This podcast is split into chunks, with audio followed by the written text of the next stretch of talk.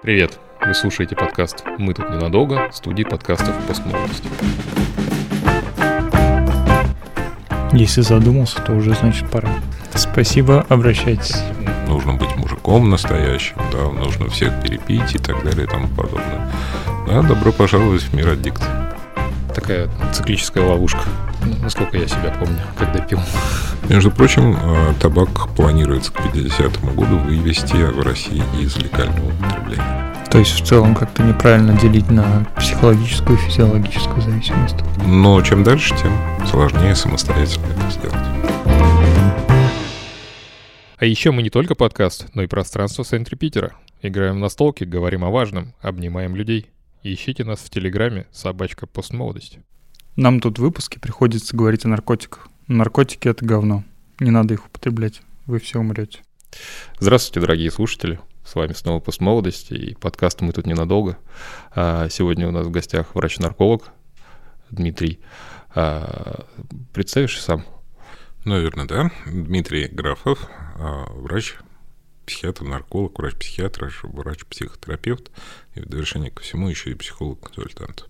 Только хотел спросить, откуда психологическое пространство, если нарколог?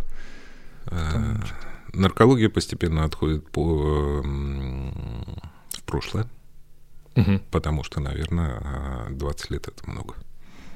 Я, кстати, хотел спросить, вот наркология как отдельно, она же относится к психиатрии? Или она к чему относится? На самом деле в 60-х годах это э, две дисциплины, которые серьезно разделили, и, если не ошибаюсь, это существует только в нашей стране и uh-huh. в, в некоторых э, постсоветских пространствах. Собственно, специальность существует, да, психиатрия, наркология, которая, ну, я считаю, что это оправданно было выделено. Угу. Хотя споры с момента разделения так и не утихают. Надо ли было разделить или не надо, но по нынешним временам получается так, что специфика вполне оправдана. А с чем было связано разделение? Ну, тогда, в 60-е. С развитием, наверное, промышленной наркологии поскольку уже тогда начинали бороться с э, пьянством uh-huh. и алкоголизмом. Uh-huh. И если погуглить э, красивые плакаты того времени в борьбе за трезвость, uh-huh. ну, как бы уже от этого потихонечку начинаешь понимать. Uh-huh. Да, собственно говоря, находиться одновременно э, алкоголиком и психиатрическим больным это не совсем правильно.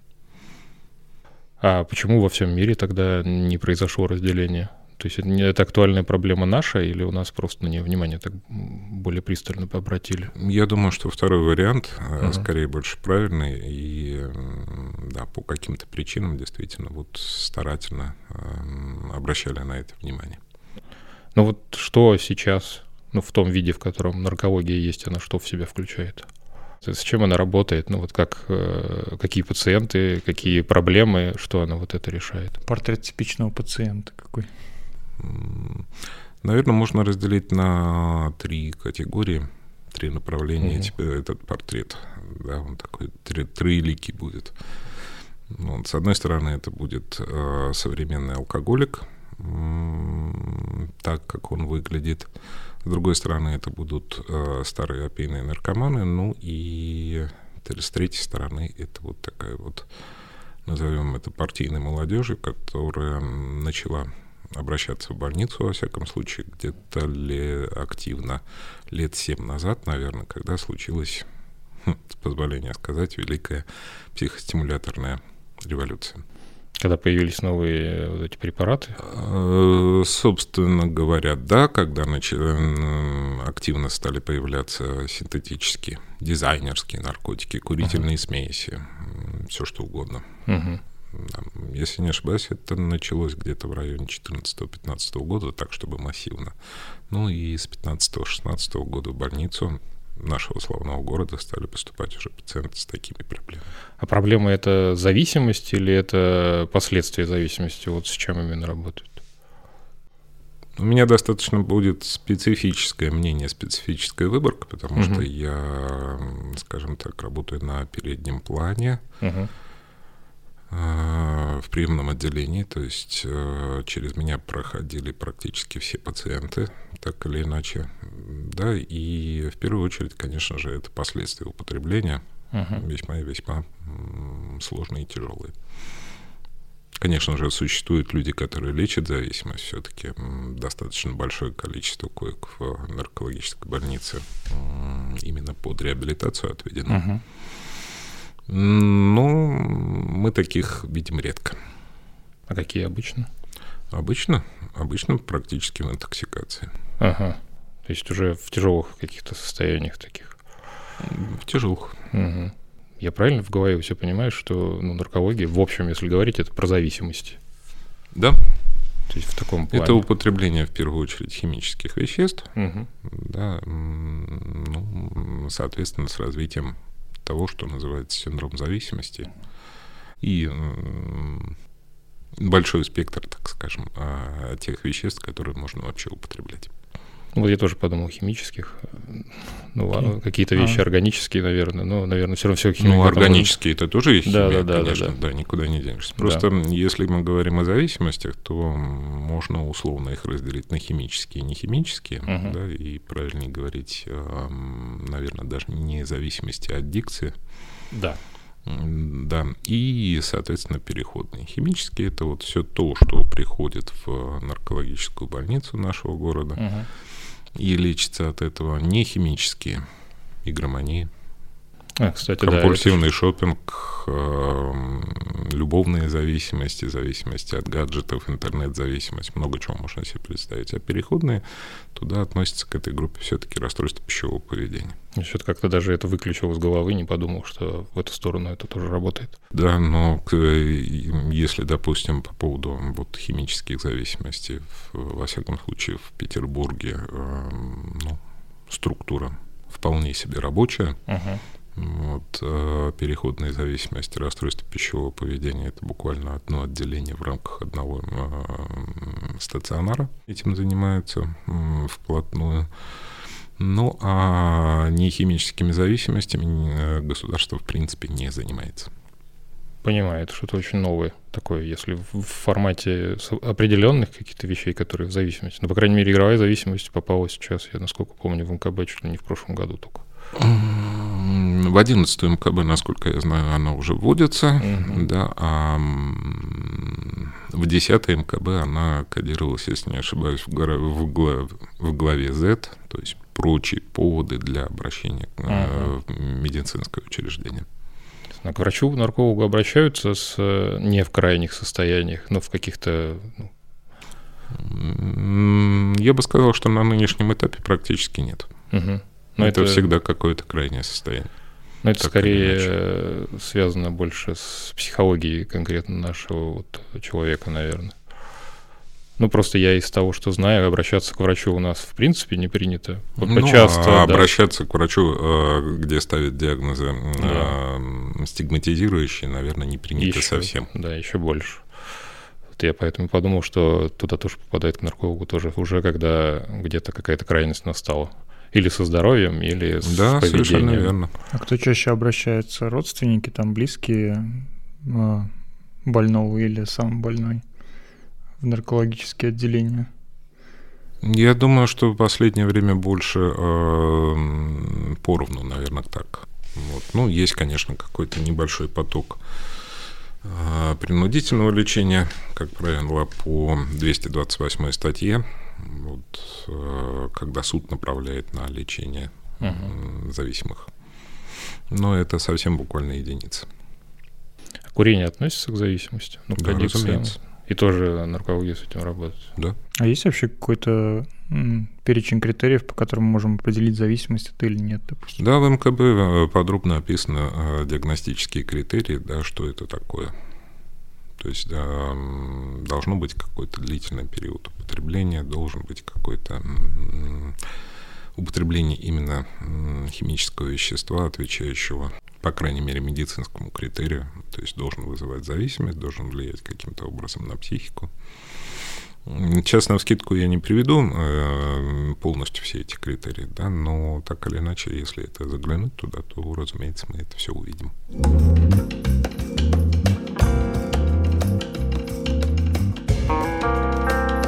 Есть ли какая-то, ну, генетическая вообще предрасположенность к попаданию в зависимости у конкретных людей? Или это ну, в целом базово одинаково?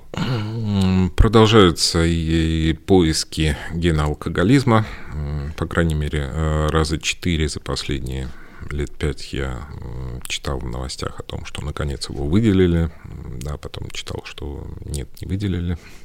Да, что-то было. Вот. Ну, э, какие-то упоминания о предикторах, конечно же, они э, существуют. Но так, чтобы это было однозначно генетика, наверное, это сложно сказать. Потому что кроме генетики, конечно же, это воспитание, воспитание вот в, в определенных аддиктивных схем, э, семьях. То есть не делить одно от другого так, чтобы... Я бы не взялся делить. Угу. А, ну, постольку, поскольку это просто реально невозможно. Угу. Наблюдение за, а, допустим, детдомовскими детьми, да, где-то я читал какую-то статью, но там тоже очень сомнительно, да, чтобы вот это было именно генетика, постольку, поскольку в тех же самых детских домах а, еще до подросткового возраста все это дело узнается и все прекрасно uh понимается. Ну, там другие люди по поведению в целом. Другие по, нюансы, да. конечно, да. Вот если брать какого-то просто ну, объективного человека, вот как ему определить, что у него есть зависимость или нет? Ну, то есть, что ему пора хотя бы как-то задуматься о том, чтобы обратиться к врачу. Вот есть какой-то такой, э, какие-то набор симптомов, не симптомов, каких-то вещей? Если задумался, то уже значит пора. Да. Не, ну это, конечно, хорошо. Пожалуй, что да. Спасибо, обращайтесь.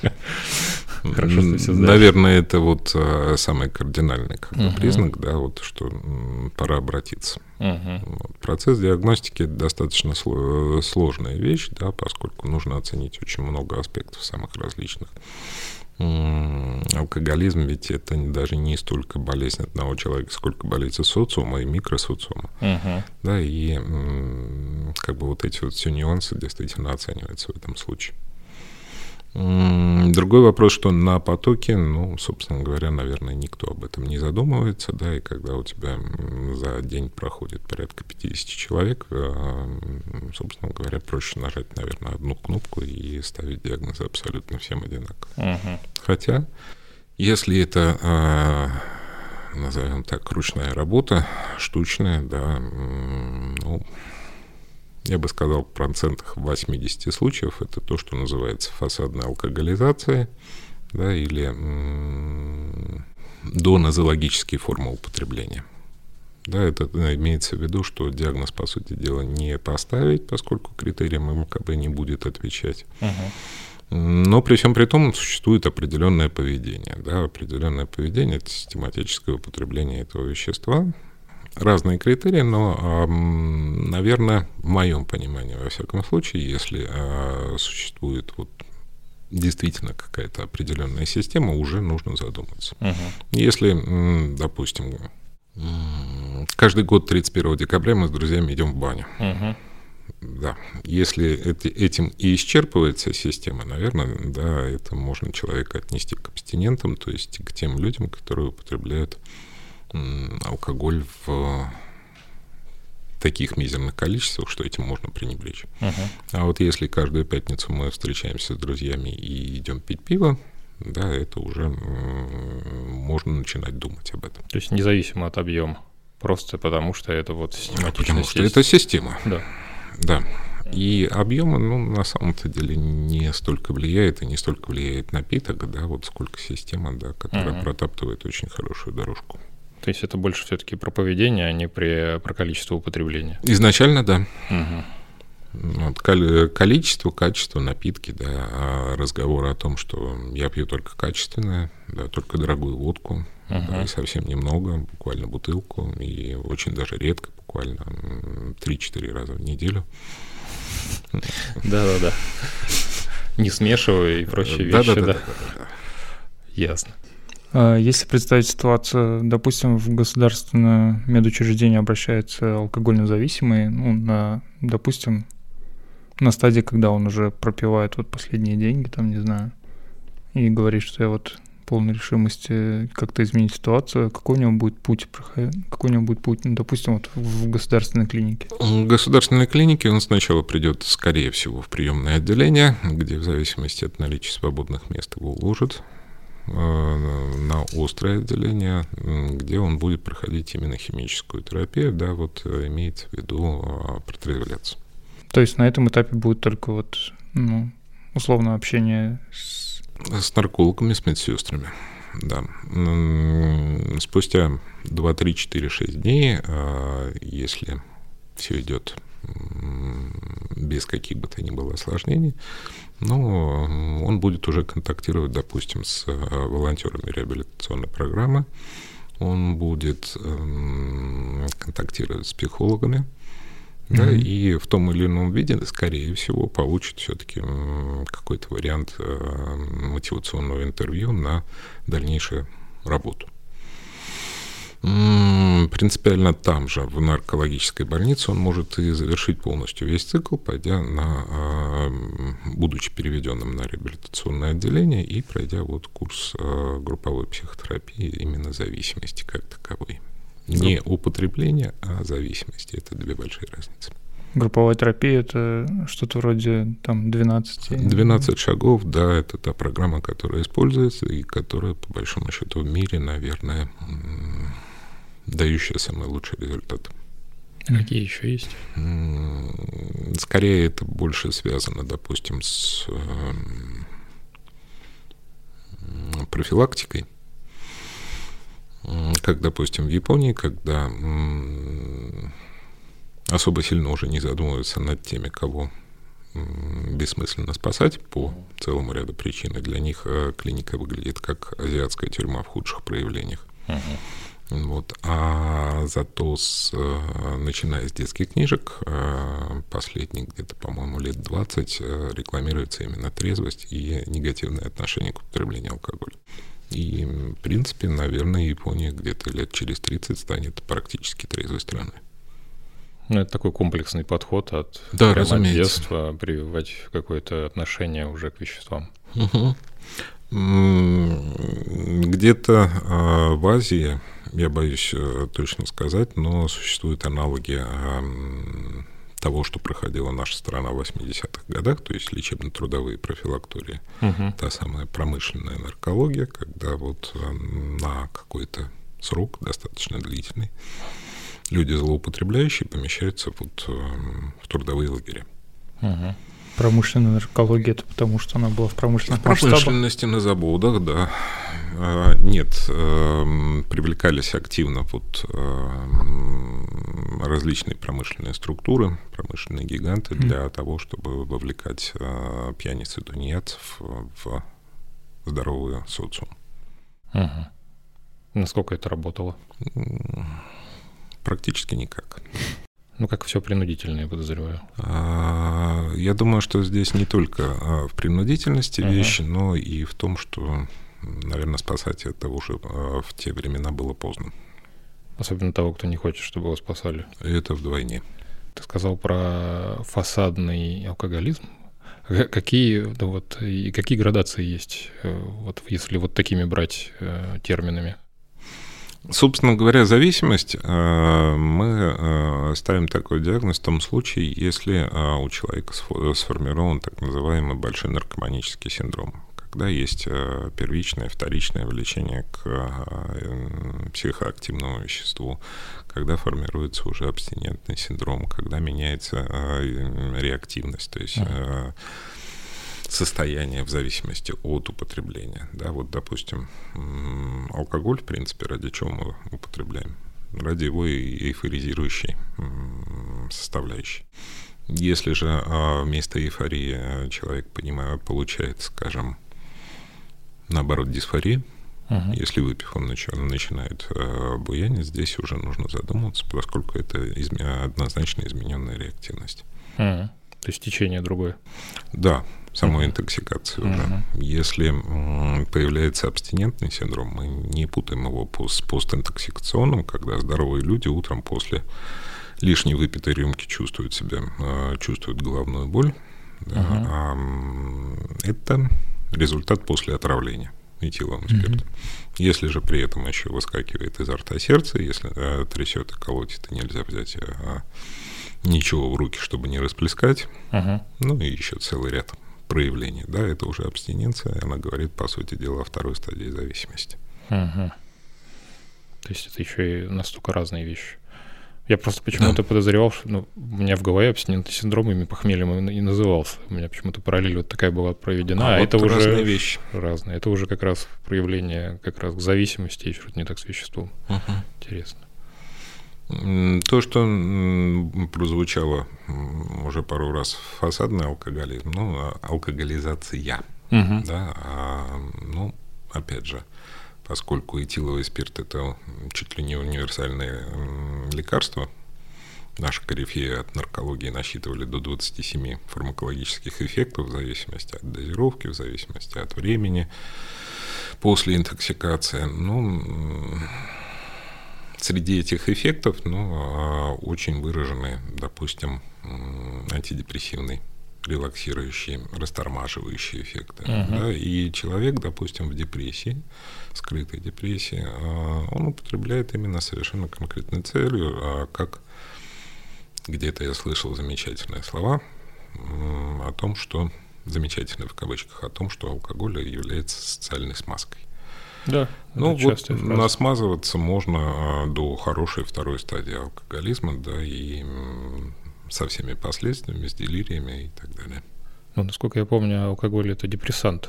Ну, то есть у него после... В зависимости от времени и от дозировки. Ага. Да, а, депрессивный эффект, эм, он немного отставлен во времени по сравнению с эйфоризирующим, угу. и именно поэтому, да, вот употребление алкоголя представляет из себя такую ловушку. Ну, особенно, когда после того, как ты выпил, ну, у тебя заканчивается эйфорический эффект, ты пытаешься его продлить, и вот это вот такое... А тебя цель. уже догнали, догнали от первой дозировки эффекта именно да, да, депрессивные, да. И да, вот усыпляющие. Такая циклическая ловушка, насколько я себя помню, когда пил. Насколько человек с алкогольной зависимостью может самостоятельно без специалистов избавиться от нее? Вообще бывали такие случаи или? Бывали. Гораздо чаще, чем единороги но не часто. Это возможно, да. А, абсолютно все. Чем дольше живу, тем больше убеждаюсь, что абсолютно все возможно. Да, и, допустим, действительно, однажды я видел, а, это уже не об алкоголе, а, кстати, продолжая ответ на вопрос о других реабилитационных программах, это о, об опийной зависимости в самом начале 2000-х, когда это было очень распространено и очень популярно, братки привезли братка. Uh-huh. Говорят, Вася, лечись. Мы тебе оплатим хорошее лечение, самое лучшее, да, вот столько, сколько доктор скажет, а, ты должен вылечиться. Если мы тебя потом один раз а, хотя бы заметим, тебя не будет. И человек реально ушел в э, кристальную ремиссию, как так совершенно случайно я его увидел через 15 лет с того момента, да, он, он продолжал трезвый образ жизни. Вот она... Мотивация. Мотивация. Настоящая, да. Да, тут еще вопрос к тому, насколько человек сам решил. Ну, в, в итоге, наверное, сам решил, просто внешняя мотивация помогла. Ну вот мне как раз... Он как раз сам тогда не решал. Да, тут получается. Здесь ему действительно провели очень краткое, емкое, резкое, а, э, как удар серпом, мотивационное интервью. А. В директивном стиле.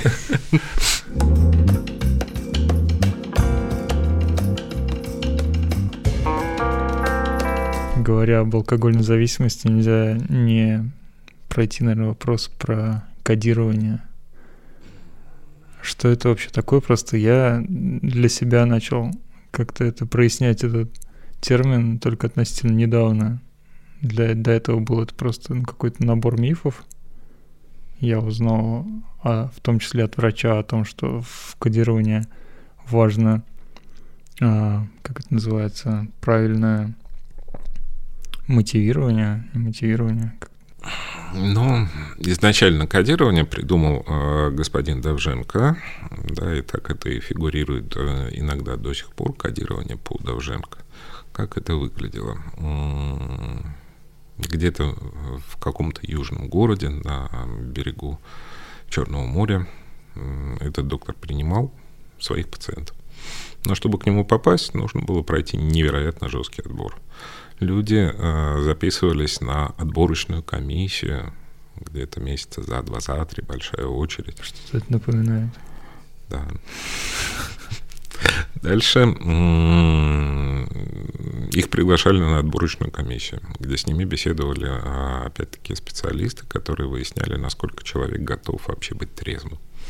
После этого его ставили на очередь, собственно говоря, для того, чтобы он мог пойти, прийти на лекции самого Давженко, самого. Если он э, соблюдал трезвость на протяжении какого-то обозримого срока, порядка двух-трех месяцев, ну, собственно говоря, он попадал на лекции самого Давженко. Прослушав э, лекции 5-6 с интервалом ну, в районе двух-трех недель и сохраняя трезвость, да, он э, шел на очередную отборочную комиссию для того, чтобы э, ему комиссионно разрешили получить код из рук самого Довженко. Дальше еще какой-то период ожидания, ну и, как, как правило, накапливалось уже никак не меньше пяти месяцев трезвости, и, разумеется, человек уже а, сам знал, что он может не употреблять. А дальше господин Довженко хлопал руками и говорил, с этого момента вот тебе код, ты не пьешь. Там даже не было никакой имитации медицинского вмешательства? Типа Насколько там... я знаю, нет. Инъекций никаких там? Инъекция, э, инъекция э, это немножечко другое, да, это тоже, скажем так, сугестивные методы. Вот. Но опять-таки это в основном именно сугестия, ничего больше uh-huh. объективно нет. Насколько рабочими были э, имплантации пресловутой спирали, если не ошибаюсь, ее сейчас уже не выпускают. Насколько это было перспективно, сложно судить, потому что ну, как-то вот э, конкретной статистики, допустим, никогда не проводилось. Но реакции реально были. А там все-таки что-то внедряли, и это как-то влияло? Или это плацебо было просто? А, наверняка было очень много плацебо, да, недаром же м, говорили о том, что это самый простой способ э, заработать деньги. Но, тем не менее, да, э, лекарственная форма для имплантации существовала, и э, реально кому-то наверняка это подшивали. Ну, и я не раз видел действительно, вот, э, во всяком случае, в начале 2000-х пациентов, да, вот с дисульфиром алкогольной реакции, да, именно после подшивок. Сейчас это уже, наверное, в прошлом, сейчас это, наверное, уже миф. Ну, просто у меня из родственников ну ладно, давно уже подшивались. Наверное, в пределах 10 лет. Где-то так. Ну, у меня просто есть пьющие в семье люди, которых очень тяжело. Я думаю, точно так же, как и Великая Отечественная, ни одну семью не обошла да, да, и да. алкогольная зависимость. Все подшивались, но все ни, ни разу до конца срока не а, воздерживались от алкоголя. Сложно здесь сказать. Да, все, наверное, зависит именно вот от э, предварительной, подготовительной работы, ну и дальнейшего, собственно говоря, социума, потому что вот э, все эти процедуры, они направлены на то, чтобы у человека появился э, серьезный период трезвости, угу. за который, если э, социум благополучный по каким-то причинам, ну, он, собственно говоря, может привести к длительному периоду трезвости. Угу. Вот, э, если э, не меняется в первую очередь микросоциум, если не меняется семья, ну, человек оказывается совершенно беззащитным, да, и я не раз видел действительно настоящие трагедии, когда люди уходили из жизни. Uh-huh. Потому что по трезвости справляться э, с этими проблемами, которые есть, допустим, в семье, на работе, ну, просто невозможно. Ну, такой получается, такой наркотик избегания некоторый. А это в любом случае избегание. Угу. Любые наркотики это избегание, да. Вот, а, если мы пользуемся, допустим, терминами схемотерапии, да, угу. есть такой копинговый режим, избегающий защитник. Угу. Да, если бы меня, мне предложили нарисовать э, карточку этого режима, я бы нарисовал что-нибудь типа многорукого индийского бога, где в каждой руке какое-нибудь либо вещество, либо uh-huh. не вещество, да, то, что можно предложить, чтобы закрыть глаза на существующие uh-huh. проблемы. Ну, в целом, да, если я вот вспоминаю про тех, кого я говорил, что обычно, во-первых, это решение вот этой вот э, отказа от алкоголя, там неважно как смотивировано, ну точнее неважно как смотивировано, а неважно как произошедшее, обычно ну, вынужденное. Это либо давление семьи, либо давление работы, либо что-то еще, и через какой-то период человек все равно возвращается, потому что ничего не изменяется. Ну, в целом вокруг да, него да. он просто получает трезвость и все, больше ничего кроме этого нет. Для того, чтобы сохранять трезвость, угу. да, а, недостаточно а, пройти какую-нибудь однократную процедуру но вера, допустим, в волшебный укол, да, в каждом из нас жива, да, и uh никуда никогда не денется. Ну, это касается не только алкоголизма, любого, любого, мне кажется, заболевания. Хочется, чтобы Совершенно это верно, да. разово это... лечилось. Конечно, все. конечно.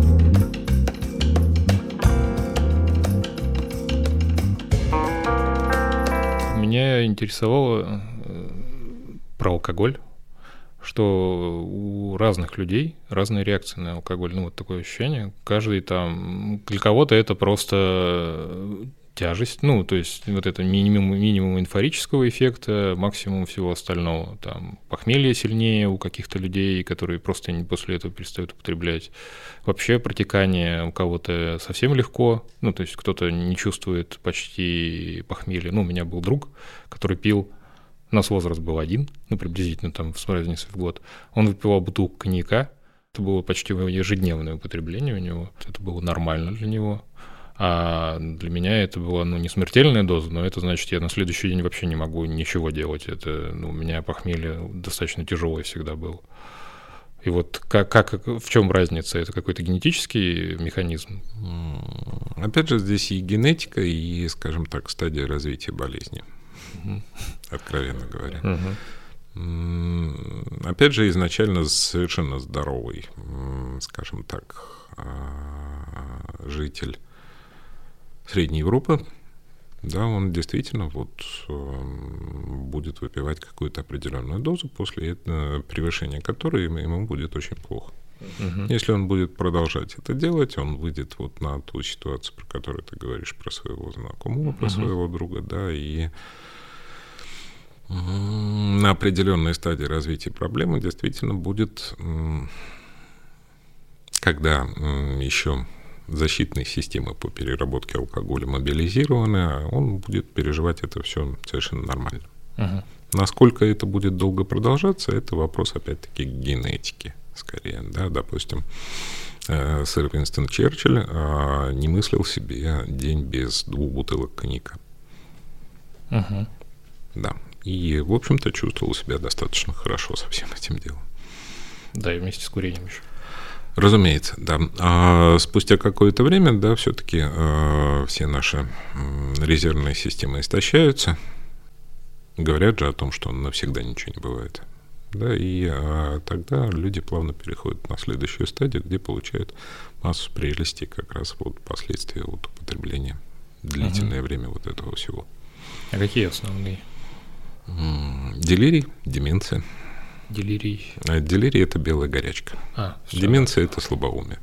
Ну, деменция. Да, если, а, собственно говоря, задуматься, что, что из себя представляет алкоголизм, ну, угу.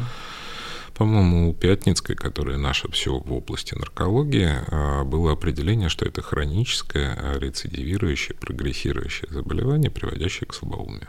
Угу сопряженная с употреблением алкоголя. А это ну, из-за того, что алкоголь достаточно сильно на нервные клетки влияет, ну, вот на мозг, на все остальное? Разумеется, да, вот э, буквально на формальном уровне мозг же это что? Это комок жира, угу. заключенный в черепную угу. коробку. Спирт – это хороший растворитель жиров. Да. Вот. Опять же, генетика, ну, собственно говоря, э, как э, завоевывался, завоевывалась Северная Америка. Угу. Огненная вода. Да, почему? Потому что, допустим, индейцы, собственно говоря, как и народы Крайнего Севера, не имеют тех ферментных систем, которые позволяют, допустим, европейцам и азиатам перерабатывать э, молекулы этанола. Угу. И спиваются они достаточно быстро. А мне не очень понятна цепочка. Ну, то есть э, они не могут перерабатывать. Значит... А, соответственно, последствия бывают э, приходят гораздо быстрее, вот ага. эти вот защитные силы. Ну, у человека существует три ферментных системы, которые перерабатывают алкоголь. Угу. Да, и самое главное, да, алкоголь-дегидрогеназная система – это то, что, чем мы все бледнолицей можем гордиться. У нас она такая могучая, хорошая, которую можно натренировать, да, как господин Черчилль. А то есть это все-таки тренируется?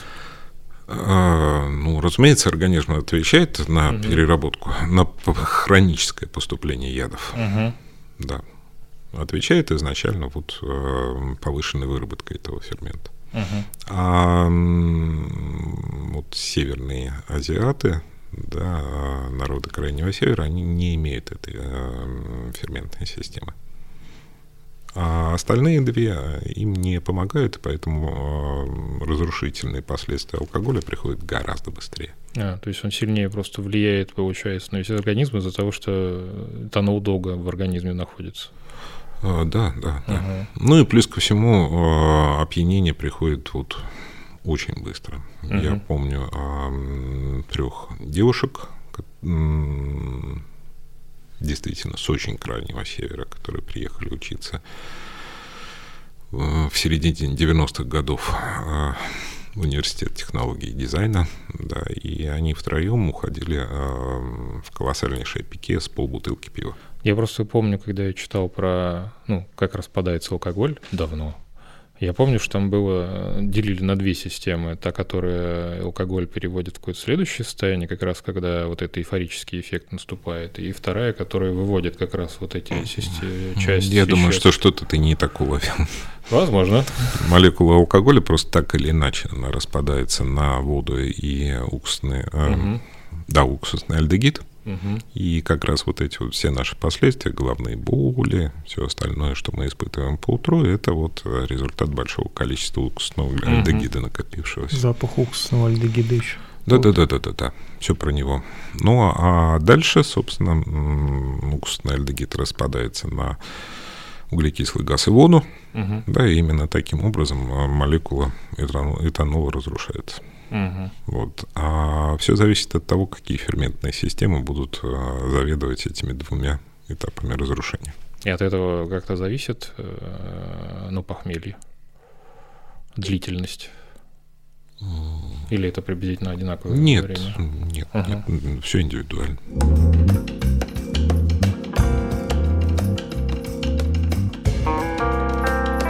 Меня спрашивали, вот, насколько, как самому, ну, если ты чувствуешь зависимость, можно ли самому справиться с этим. Ну, вот конкретный был вопрос, что человек употребляет там вино в небольших количествах, но, ну, достаточно долго, ну, там, на протяжении нескольких лет, и есть ощущение, что, ну, начинается, ну, вот какая-то и систематизация в плане употребления, что и больше уже хочется вина, и чаще, ну, вот, вот такое, и человек боится, ну, превращение это в более серьезную зависимость, как самому с этим справляться? Жизнь без вина не представляет.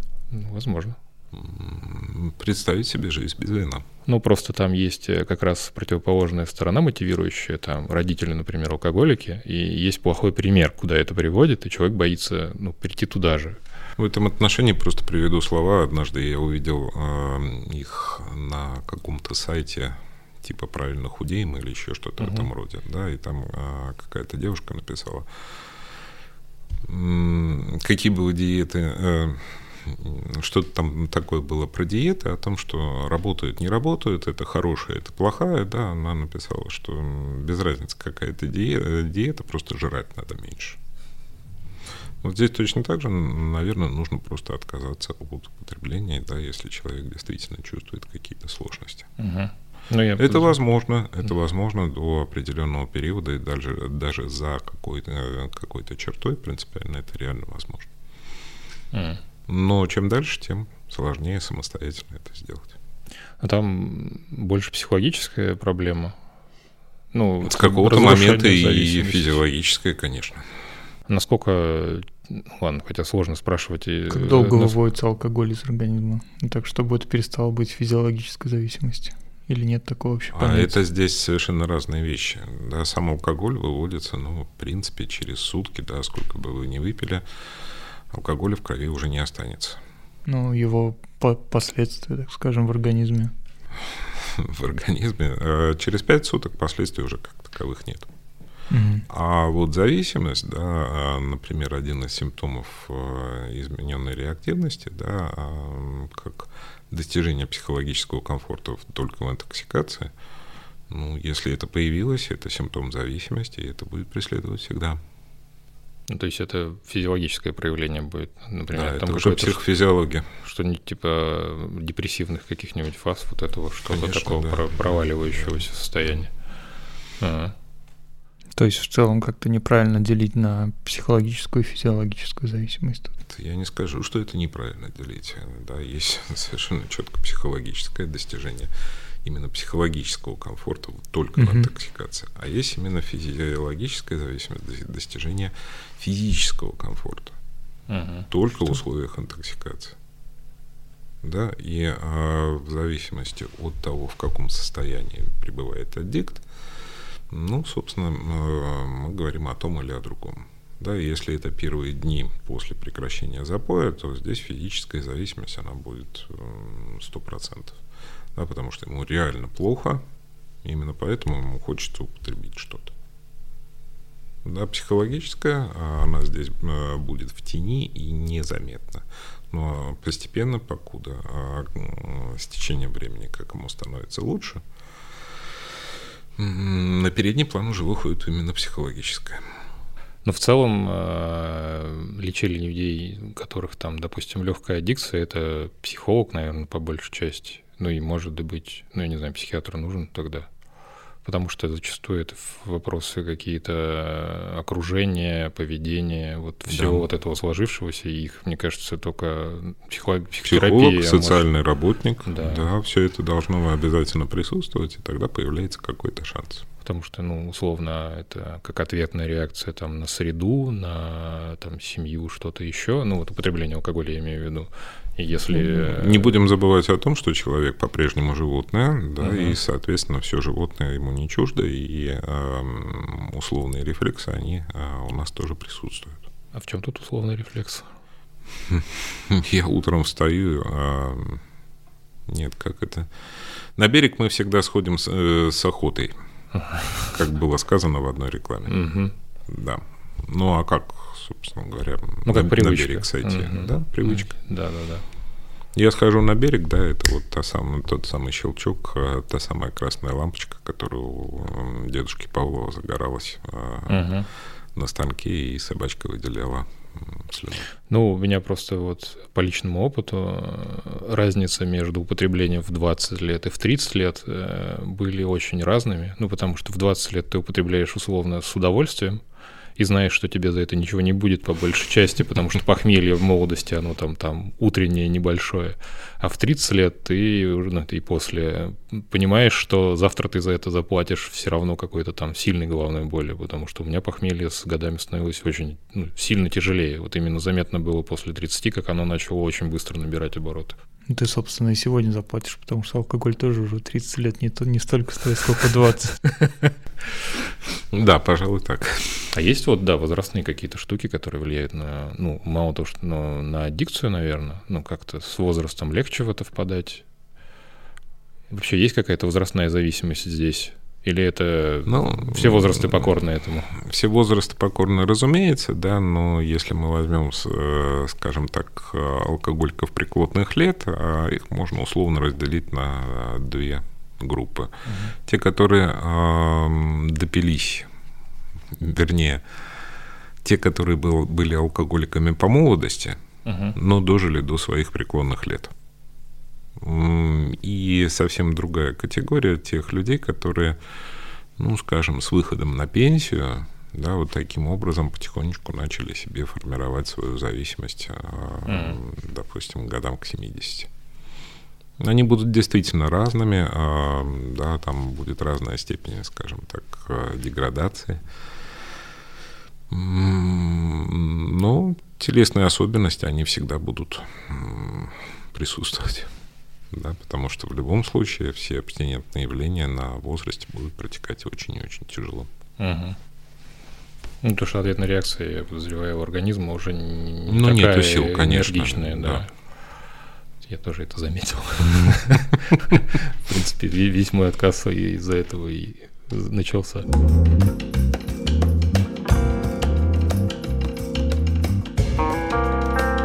Любимая речь людей, когда человек с алкоголя, ну вот как раз э, выпивает мало, его легко выносит, что слабенький, что не тренированный, что вот это какой-то uh-huh. тренируемый э, эффект. Это вообще... Э, Но это тренировка вот той самой алкоголь-дегидрогеназы, да. То вот. есть это введение состояния организма в какое-то такое критическое, ну не критическое, критическое экстренное критическое, состояние, да, да, такое, когда да. он готов постоянно перерабатывать алкоголь. Совершенно верно. А. Да, и так очень много случаев, да, вот о, о том, что, ну, собственно говоря, нужно натренироваться, угу. нужно быть мужиком, настоящим, да, да нужно да. всех перепить и так далее и тому подобное. Да, добро пожаловать в мир аддикции. Угу. То есть это как раз э, то, что легко провоцирует эти штуки. Да. Ну, что-то еще какое-то, да, внешнее давление, которое тебя провоцирует пить. Э, да, вот, собственно говоря, если ты хочешь принадлежать вот э, какой-то релевантной группе, ты угу. должен вести себя именно так. Угу. Да, с волками жить, по волчьи быть. Да-да-да. Ну, а как ты будешь, вот, собственно говоря, какое ты будешь иметь уважение, если ты пить не умеешь. Угу. Поэтому будем тренироваться. Понятно. Пару-тройку лет, и подросток замечательно натренируется на настоящую, действительно, вторую стадию алкоголизма. Вторая стадия. Ну, вот ты говорил первая, вторая и третья, по-моему, была. Ну, третья, да. да. И чем, чем они отличаются? Первая стадия это какая? Отличаться они будут именно, а, наверное, по, в первую очередь по эффекту того самого аддиктивного агента. Угу. Если на первой стадии это по Пятницкой это эйфорическая стадия, да, все-таки эйфория сохраняется. Угу. Вторая стадия эффект от алкоголя уже будет стимулирующий. Угу. Ну, а на третья, она же энцефалопатическая стадия, это эффект энергизирующий. Угу. Да, для того, чтобы встать, нужно какой-то вот хотя бы немного бензина. Ладно, я не доходил далеко. Я так подумал, что я где-то ко второй стадии приблизился. Вот и все. Дальше не пошел. Да, я никогда не понимал людей, которые после похмелья, вернее, во время похмелья хотят еще выпить.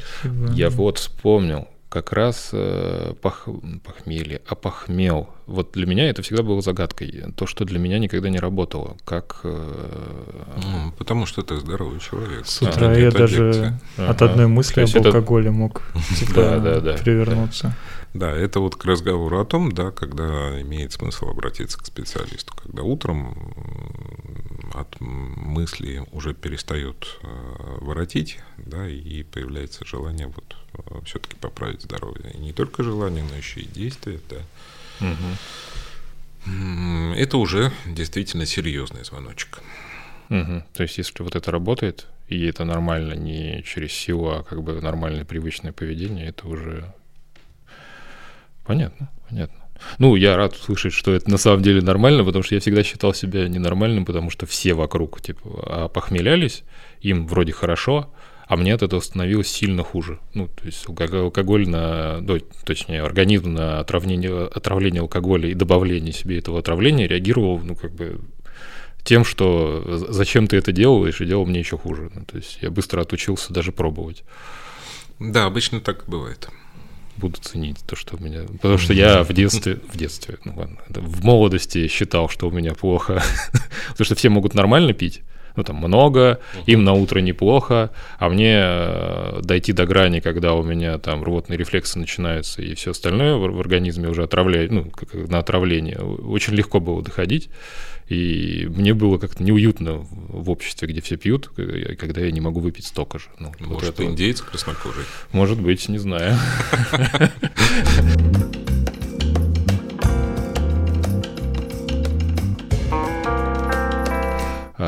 На самом деле... Переходим вот, к никотину. Сейчас я про алкоголь последнее спрошу. Да, долговременные последствия употребления алкоголя я понял, что на мозг влияние. Слабоумие, да. А на остальные, ну вот кроме печени очевидной, Просто я, насколько я знаю, еще на кровеносную очень сильно систему влияет. Проще перечислить то, на что не влияет, может? Да, ни на что. Я перечислил. Просто влияет на все, да, и по большому счету, да, вот в советской, или если хотите, российской традиции есть такое понимание, что, допустим, есть алкогольная болезнь. Угу. Вот мозговая форма алкогольной болезни, да, это э, алкоголизм как таковой. Угу. Да, но при всем при том, да, это может быть совершенно другое поражение чего бы то ни было. Угу. Когда, допустим, симптоматика зависимости не сильно выражена, угу. да, а печень, допустим, развалилась. Ну или не печень, сердечно-сосудистая система. Ну, то есть это просто изнашивает что-то в организме. Да, то, то самое место наименьшего сопротивления. Угу. То есть ударить просто может в то, где слабее, и все. Да. Вот. Но трупность все равно остается, конечно, головного мозга. Угу. Опять же, да, что уж тут говорить. Вот. Ну, совершенно не обязательно. Ну, просто у меня вот э, по поколению старшему которые достаточно сильно пьющие зачастую, ну, у меня, по крайней мере, почти все, кого я знаю из старшего поколения, так или иначе нормально пьющие. Ну, кто-то условно празднично, uh-huh. при этом достаточно много все равно, кто-то чаще. И в ярко выраженном вот у меня там, а, если брать соседей э, дома родителей, там вот как раз через одного это либо инсульт, либо инфаркт, либо что-то связанное еще вот обычно с кровеносным или с головным, вот что-то в моем, обычно поним, В моем понимании это все-таки, да, вот, э, скажем так, условно назовем сосудистая форма алкогольной угу. болезни. Угу. Да, не столько мозговая, сколько именно сосудистая. Угу. От этого действительно никуда не уйти.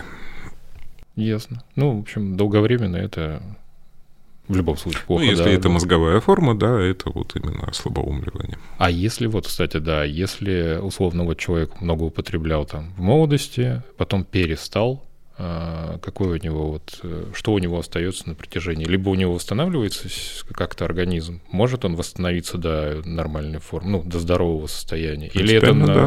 на какое-то... Вообще, на самом деле, цель лечения алкоголизма вовсе не э, отказ от употребления. Угу. Отказ от, от употребления – это средство достижения э, стабилизации вот этого э, деградирующего процесса. Угу. Вот. Э, то, что умерло, наверное, только в «Игре престолов», умереть не может. Да, но то, что умерло, оно и не восстанавливается, собственно говоря, а вот на определенном этапе остановиться, да, вот э, это вполне возможно, вполне реально.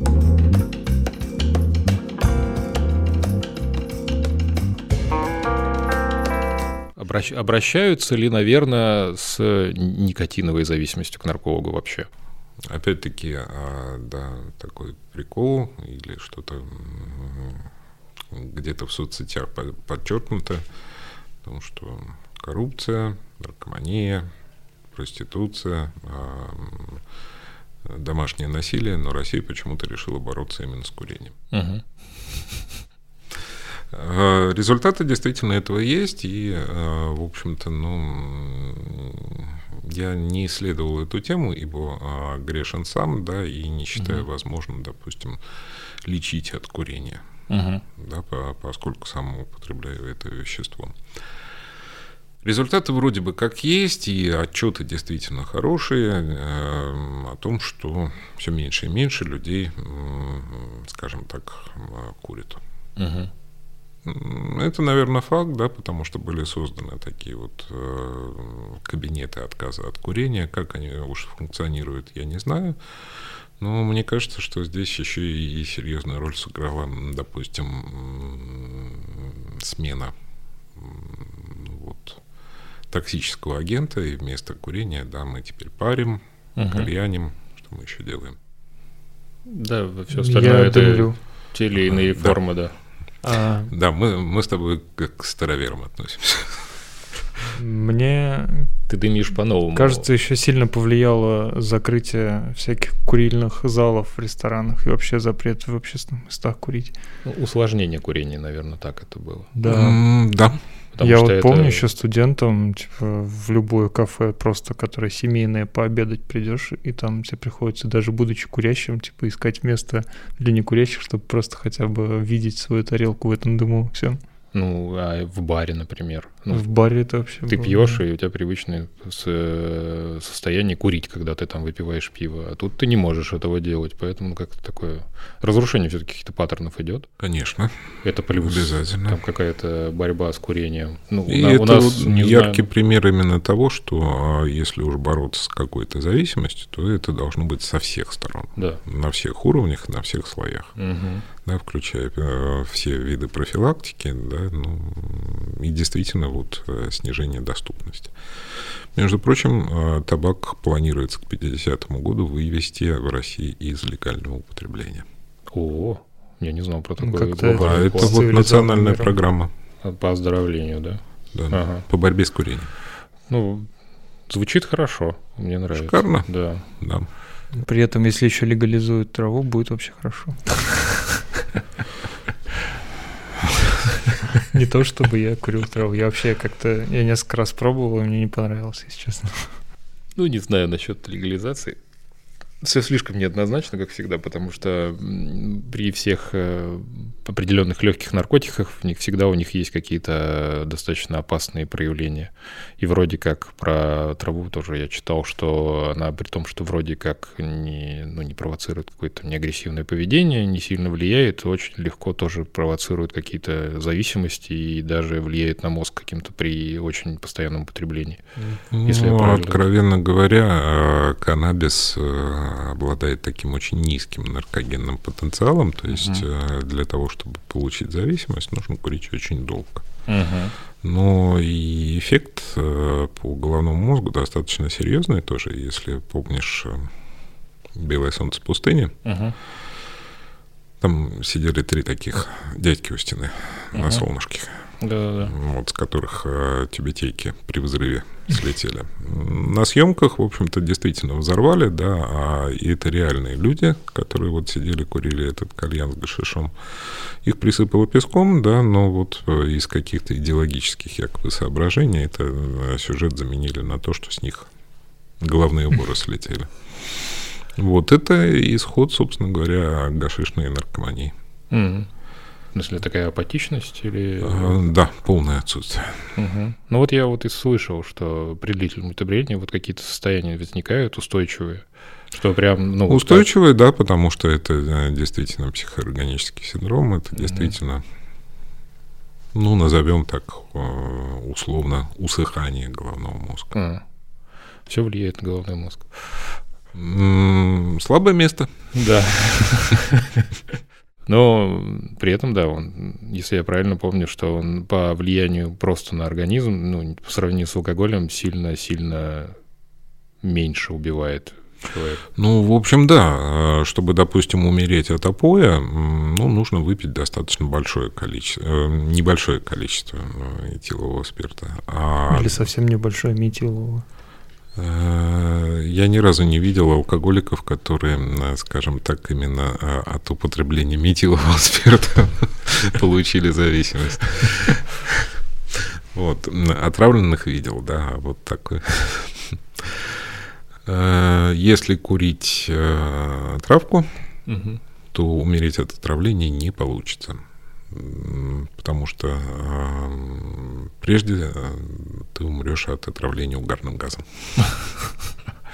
Ну да, это же курение. Да.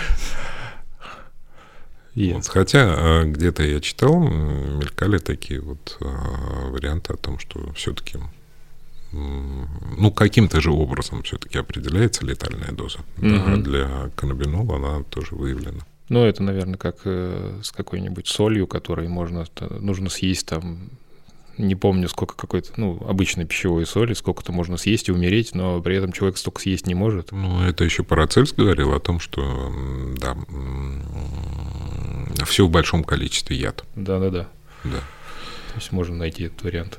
Можно найти этот вариант, да. А соли, собственно говоря, если съесть даже ложку, это очень больно. Да вот я поэтому и говорю, невозможно. что невозможно съесть смертельную дозу, потому что съесть ложку соли это да. уже испытание. Вот. А с алкоголем, да, вот э, пресловутая смерть от опоя, угу. это то, что в литературе описано на рубеже 19-20 века, сейчас это просто, ну, нету даже сообщения о том, что такое случается. Почему? Потому угу. что столько не могут выпить.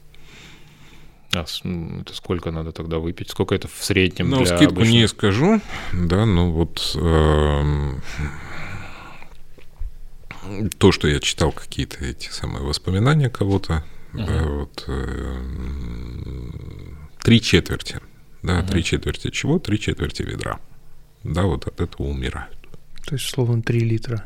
Нет, три 40... четверти ведра это Ой, литров четверти, господи. 8, это 9 литров. 9, Моя математика да. 750 миллилитров. Если 10-литровое ведро... 12 она обычно литровая. Да-да-да, это 9 литров. половиной. 9 литров крепкого алкоголя, наверное, это вот, э, ну, скажем так, настолько, насколько это можно пить, да, это, Не наверное, где-то около смертельной дозы. У меня деменция началась. Я себе просто представил, как это возможно выпить, и мне уже даже начал платить. Я себе представляю. Я не представляю. Я в детстве смотрел фильм «Не валяй дурака», и они там нашли бочку спирта 96%. Это сказки. Не, я предполагал, да, что это сценарий такое. Не на реальных событиях. до такого, наверное, наверное, просто невозможно. Это действительно вот а, летальные какие-то дозировки. Да, хотя я, когда учился еще в институте, да, нам показывали на психиатрии вот такого мужчину. В те времена как раз был вот этот спирт рояль. Наверное, да, я помню. Да. У меня... такое? Это продавали в 90-е, вот небольшие колбы просто чистого спирта. Почему небольшие? Они литровые были. Ну и литровые. Ну, у меня просто отчим употреблял, и он обычно небольшие употреблял. Я помню просто мешок э, холщовый, забитый вот этими пустыми бутылками. Тогда это много. Спирт этиловый не продают? Сейчас нет. Нет, нет. Он, э, типа под запретом как-то?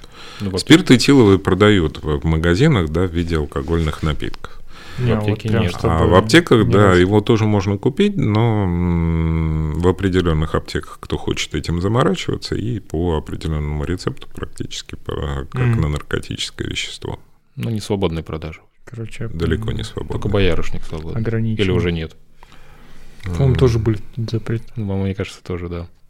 Вообще, на самом деле, мне очень э, странно слышать про новую волну синтетических наркотиков, когда, ну, мне кажется, 80-е были волной новых вот наркотиков. Стимуляторы, в принципе, а, они эпидемии mm-hmm. зависимости от стимуляторов, они, mm-hmm. в принципе, вот такие вот э, волнообразные. Mm-hmm. 20-е годы 20 а, века, собственно говоря, это повальное увлечение кокаином. Угу, да, да, да. Собственно говоря, амфетамин, метамфетамин, э, все связанное с этим, это где-то годы 60-е, 70-е. Угу. Ну и вот сейчас у нас, собственно говоря, вот э, пресловутые соли, угу. кристаллы или по-всякому можно это называть. Когда-то mm это закончится, ну, как правило, это где-то порядка 20 лет продолжается, mm то есть нам mm еще осталось лет 15. Мне казалось, они сильно раньше появились? Или у меня просто в течение времени... Ну, так, чтобы нач... это стало эпидемией, а, да, вот угу. это где-то 5-7 лет назад. Угу.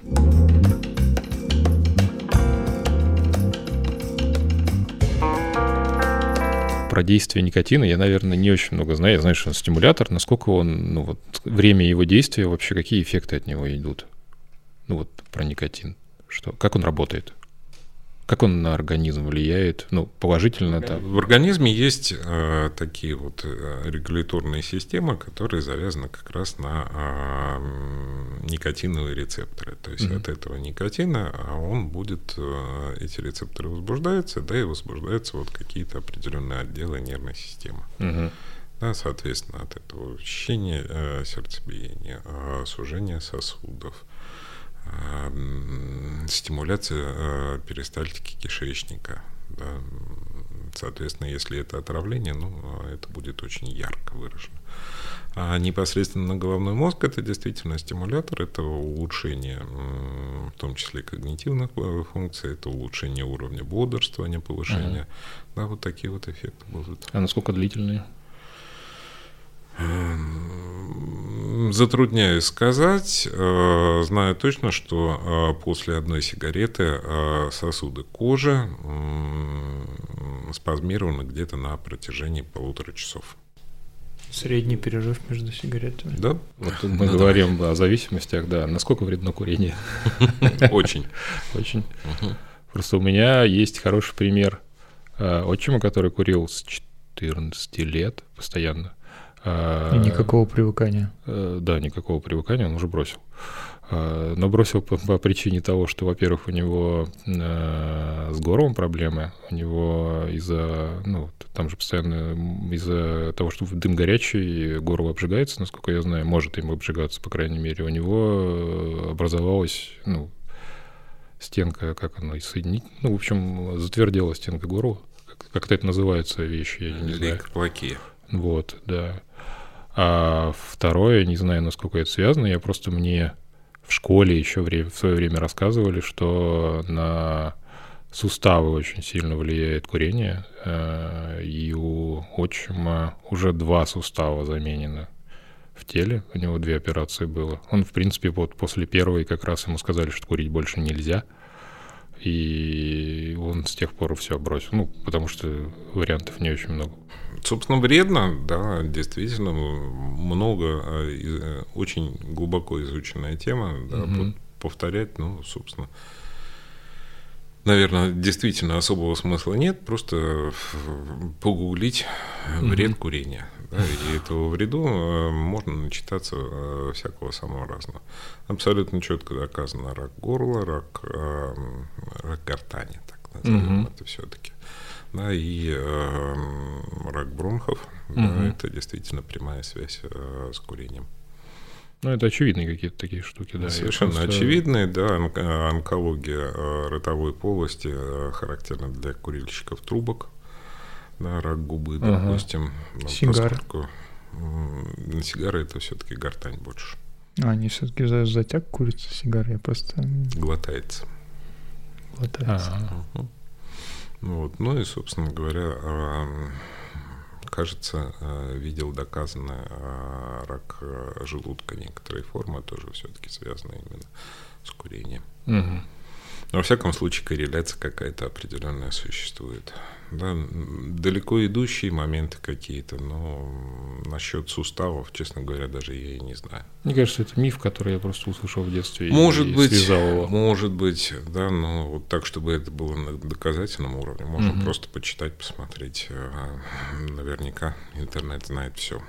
Вот. Абсолютно четко а беременным женщинам курить гораздо хуже, чем употреблять алкоголь. Да, mm. постольку, поскольку э, алкоголь сосуды расширяет, да, и поэтому маточно-плацентарный кровоток улучшается. Да, mm-hmm. Там есть, конечно, другие моменты, если это система и большое количество алкоголя. Никто не снимает со счетов синдром алкогольного плода. Да, но так или иначе бокал э, красного вина для беременной гораздо полезнее, чем сигарета. Насколько вредны никотиновые пластыри? Ну, я так понимаю, там остается, ну, по идее, по задумке, как я понимаю, с своей дилетантской точки зрения, по задумке из вредного остается только никотин. Мы убираем всякие смолы, дым, углекислый газ. Наверняка будет местно раздражающее действие, наверняка будет сохраняться сосудосуживающий эффект мощный. Да, uh а по-прежнему это будет оставаться стимулятором. Да, никто эффекта от никотина не отменяет. То есть сама по себе стимуляция уже вредна для организма. Ну, просто что-то, интервенция какого-то вещества. Ты про это? Да. Думаю, что да. Ну, вот, но а сахар же это тоже стимулятор, если на то пошло. Ну да. А есть, за... а есть аддикция к сахару? Э, ну, так, чтобы аддикция, во всяком случае, в МКБ-10 это не включено. Вот. А опять-таки поговорка о том, что в жизни все, э, все, что в жизни есть хорошего и приятного, то вредно, аморально, либо приводит к ожирению. Ну да. да. Тоже не будем с этим снимать со счетов. Да, это же весь разговор, думал, о том, Если что-то такое приятное из потребляемого. И полезное при этом. Ну, хотя бы не вредное, типа, чтобы хотя бы ты мог прожить среднюю продолжительность жизни. И она не была серой бесцветной. употребляя. Да, Давайте вернемся к э, дедушке Эпикуру, э, да, который любил повторять о том, что все хорошо в мире. Да. Но, с другой стороны, а, во времена Эпикура не было ни амфетамина, ни метамфетамина, ну, да. солей и тому подобное. Сигарета в меру тоже как-то звучит немножко бредово. В общем-то, из доступного был только, только алкоголь, ему было легче решать с этим. А, ему было легче решать с этим, да, но опять-таки, если мы берем Древнюю Грецию и Рим, вообще античный мир весь, mm-hmm. а, очень порицающе звучала характеристика, что он пьет неразбавленное вино. Mm-hmm. Это очень порицательно, да, потому что это уже считалось, э, так скажем, низшим уровнем. Опять же, здесь, наверное, а, стоит разделять, да, вот э, вопрос о пластыре, насколько он вреден. Давайте будем все же разделять между собой курение и употребление никотина. Ну да, просто перед, перед человеком, который не курит, нет, нет такого выбора, что я буду наклеивать пластырь или да. не буду. Это скорее стоит для человека, который уже курит. И, ну, понятно, что... И в этом отношении, да, конечно же, а, вот в плане а, ближайших и отдаленных последствий никотиновый пластырь можно считать просто вот реально чем-то вот таким. Да, совсем не курить лучше, но если ты хотя бы перейдешь с курения на никотиновый пластырь, то это чуть получше.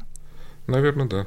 Мне, кстати, вот с чего возник вопрос. А, ну вот с алкоголем есть методология, это групповая там психотерапия, как с э, зависимостью бороться. Ну, та же самая 12-шаговая Тоже есть с никотином? Ну, в смысле, с курением. Это тоже С курением? Такая... Ну, так, чтобы были группы, не знаю, но я еще раз повторюсь, что я угу. не углублялся в этот вопрос. Угу. Просто мне вот интересно, как э, ну, какой-то метод, как вот принятый, как, э, ну, если человек решил, что он хочет бросить курить, через что он проходит, ну, какие-то рекомендации, какие есть к этому? Ну, опять же, повторюсь, да, в рамках все той же самой программы борьбы с курением, mm-hmm. да, а помощь курильщикам, она вот э, должна оказываться. И якобы везде в больших э, населенных пунктах должны быть вот, вот такие вот кабинеты отказа mm-hmm. от курения куда можно прийти, получить какую-то квалифицированную консультацию, э, вплоть до э, какого-то курса, наверное, психотерапевтического. Логика подсказывает, что здесь опять-таки будет э, хорошо помогать и групповая терапия, угу. да, но э, та же логика говорит о том, что здесь, наверное, все-таки будет э, эффективно уже именно индивидуальное. Угу. Постольку, поскольку отказаться от курения – нет а, какого-то социального эффекта в этом. Да, да. Ты, тебе не приходится приучиваться к каким-то новым нормам а, жизни без никотина, не знаю. А, приходится, приходится, потому что, опять-таки, за курением, неважно, что ты куришь, а, всегда будет скрываться вот какие-то именно психологические моменты, которые как раз и нужно разруливать. Для меня, например, было таким вот откровением, когда я начинал учиться когнитивной психотерапии, и один из нормативов, да, мы же все это на себе пробуем, а, соответственно, дневник чувств. Mm-hmm. Ну и вот э, как-то раз заполнив а, этот дневник, да, посмотрев на последнюю неделю, да, я, а, для меня было совершенно неожиданным, да, увидеть о том, что все начинается в ситуациях. Стою, курю, Дальше тревога. Сижу, курю, тревога. Иду, курю, тревога. Да. А мы э, действительно, как и любой аддиктивный агент, это способ закрыть глаза на что-то. Угу. А вот на что? Именно поэтому так э, зачастую трудно отказаться от употребления, от курения как такового. Это, кстати, то, что я заметил, ну, как некурящий человек, систематически, когда начал вот эти электронные сигареты курить, первое, что я заметил, это дикое повышение тревоги. То есть, ну, оно больше проявляется как реакция. Ну, то есть я чувствую в себе какое-то что-то не то, ну, то есть какое-то ощущение там... Что-то не то, это вот как раз эффекты от э, никотина как то Да, да, да, что что-то с организмом происходит, ну, что-то вот там повышение там сердцебиения, чего-то, и сразу реакция, ну, обычная, это тревога, что-то не так, то есть вот, вот такая тревога бьющая периодически. Я когда Инга сказала об этом, я подумал, что, ну, вроде я не замечал такого, а как-то я сижу, курю и понимаю, что у меня что-то я начал тревожиться из-за чего-то. И я как-то, ну, стал простраивать цепочку и понял, что а, у меня от того, что я уже покурил, э, участилось сердцебиение, какая-то аритмия появилась. И это у меня в первую очередь ассоциировалось, видимо, с тревогой, ну или как-то вызвало а реакцию это, тревоги. Действительно будет так. А, по той простой причине, что ну, тревога это вообще краеугольный камень всех человеческих проблем. Да, наш мозг заточен именно под негатив, именно под тревогу, потому что э, в процессе эволюции выживали только те, кто умеет правильно тревожиться. На достаточно таком хорошем уровне. Потому что те, кто вообще не боялся, их съедали. А те, кто боялся слишком сильно, они умирали от голода. И именно вот такой параноидный настрой мы унаследовали от наших предков. И, соответственно, нам обязательно, это можно говорить практически как потребности, мониторить окружающий мир и искать врага. Если mm-hmm. мы его не находим вне, мы обязательно найдем его внутри. А никотин действительно вот в силу своих, вот, допустим, хотя бы кардиальных рефле... Э, эффектов, да, вот на а, хотя бы пресловутую с частоту сердечных сокращений дает э, повод заподозрить, что что-то здесь не так, как ты говоришь. Uh-huh. И сразу же, да, вот тревога щелчком поднимается. Ну, да, да, вот оно, не так. Ну, такой не, не самый приятный эффект, который я ждал от сигарет, да. Не самый приятный. Ну, просто я думал всегда, что тревога может, типа, какими-то э, психологическими факторами вызываться. Ну, ты просто думаешь о чем-то, и у тебя появляется тревога. А ты так, думаешь? чтобы что-то физиологическое произошло, и из-за этого у тебя а началось такое же ощущение тревоги, я не думал об этом. Ну, вот это вот на самом деле очевидно. Но мне кажется, у тревоги еще тоже похожие, наверное, проявления. Ну, то есть там учащение сердцебиения, чего-то еще, конечно, и это может просто да. сходное быть состояние. И ты покурил, у тебя учащенное сердцебиение, что-нибудь там в теле, ты затревожился, у тебя приблизительно тоже. И, они... и тебя шарахнула паническая атака. Да, да.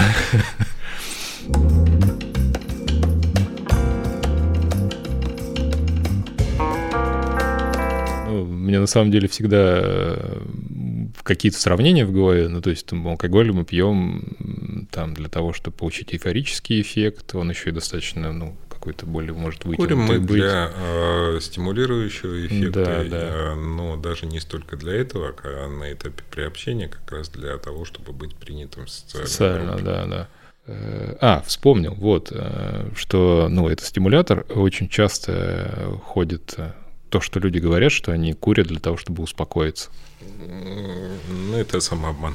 Да, да, это что-то такое больше, и, наверное, к привычному поведению, хотя я слышал... Не столько для того, чтобы успокоиться, сколько, что, еще раз повторюсь, для того, чтобы отстраниться от какой-то тревоги, закрыть на что-то угу. глаза. И это снова самоутешитель, да, мне нужно сделать что-то такое, что меня отвлечет. Да, да. Это да. вот то, что я вторичный эффект слышал, что это отвлечение, потому что ты прекращаешь что-то делать, концентрируешься на чем-то другом, такое переключение внимания.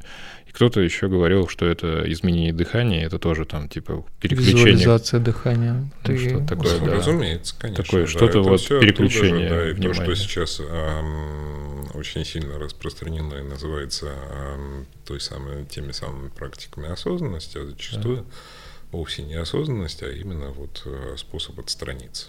Да, такой прикладной способ, просто с помощью какого-то предмета это сделать. Можно, да, почему нет. Но в конечном итоге, да, это вот э, как э, история из одного известного фильма. Ты видишь суслика? Нет. И я нет. А он есть. Да. Ты чувствуешь тревогу? Нет. И я не чувствую. Она есть. Всегда. Пожалуй, да. Да просто в какой-то в, э, доступной, понятной форме или той, которая тревожит, тревога, которая тревожит. Отлично, это у меня такое словосочетание. Uh-huh, uh-huh. А, про остальные наркотики, на самом деле, мне вот... Э, не, не очень знаком. Я очень, у меня было пару человек, которые были э, героиновыми наркоманами в свое время. Ну, вот, э, это к морфиновым же, да, относится? Ну да, разумеется, это, да, ага. опийные наркотики. Ой, опий, опийные, да. А, и, ну, то, что они выжили, это уже э, большой был плюс, потому что из всех рассказов у них всегда были какие-то моменты, когда это было, ну, и хорошо, что скоро успела приехать, что-то такое. Вот. В наше время уже, ну, это было как раз э, эпоха вот 90-х, 2000-х, ну, скорее 90-х даже. Сейчас это насколько распространенный наркотик? Стимуляторы все-таки их вытесняют, да, и э, последние года четыре я очень редко видел первичных, да, вот угу. приходящих на лечение. Да, в основном это все-таки вот э, те люди, которые где-то года до 15 начали употреблять. Угу. То есть в ту, в ту эпоху еще. Да, как э, выглядит, собственно говоря, картина на практике, я, честно говоря, не отслеживал вот эти угу. вот статистические моменты. Но при всем при том достоверно могу э, свидетельствовать о том, что и второе поколение опийных наркоманов, и третье даже поколение, они, они существуют. Угу. Да, то есть это целые семьи, которые употребляют. А, то есть это ну, какое-то поведенческое, передающееся такое. Ну, потому что в моем представлении, вот как, как кончилась какая-то эпоха, я перестал сталкиваться вообще с, вот с понятием вообще этого наркотика. Это реально меньше, да, потому что, ну, вот, стимуляторы это все-таки ярче. Угу. Да, и легче. больше на нет? Это больше на публику, а, да, это даже приветствуется, это а, берем изначальный такой яркий стимулятор кокаин, да, это вообще высшее общество, да. Ну, условно. это да, это такой наркотик. Вот точно так же, да. А что, соли, это тот же самый кокаин, да, мы да. не какие-то вот синька чмо, и мы не какие-то угу. опиушники, мы, мы на стимуляторах чисто нас же не ломает, это, это очень круто, угу. это очень принято, этим можно гордиться. То есть такой тоже социальный эффект. Мне казалось, кокаин конечно. был а, таким а, наркотиком для богатых только потому, что он стоит дорого. Какой-то маркетинговый ход, ну, наверное, да. Ну, сложно быть э, в какой-то систематической вот зависимости, когда у тебя просто не хватит денег в какой-то момент. Ну, если это каким-то образом недоступно, да, да это факт. А более простые стимуляторы, там, фитамин, МДМА. Это все есть, этого всего много. А, вообще попадают... МДМА это, кстати, не стимулятор, это психодиалектика. А, да, да.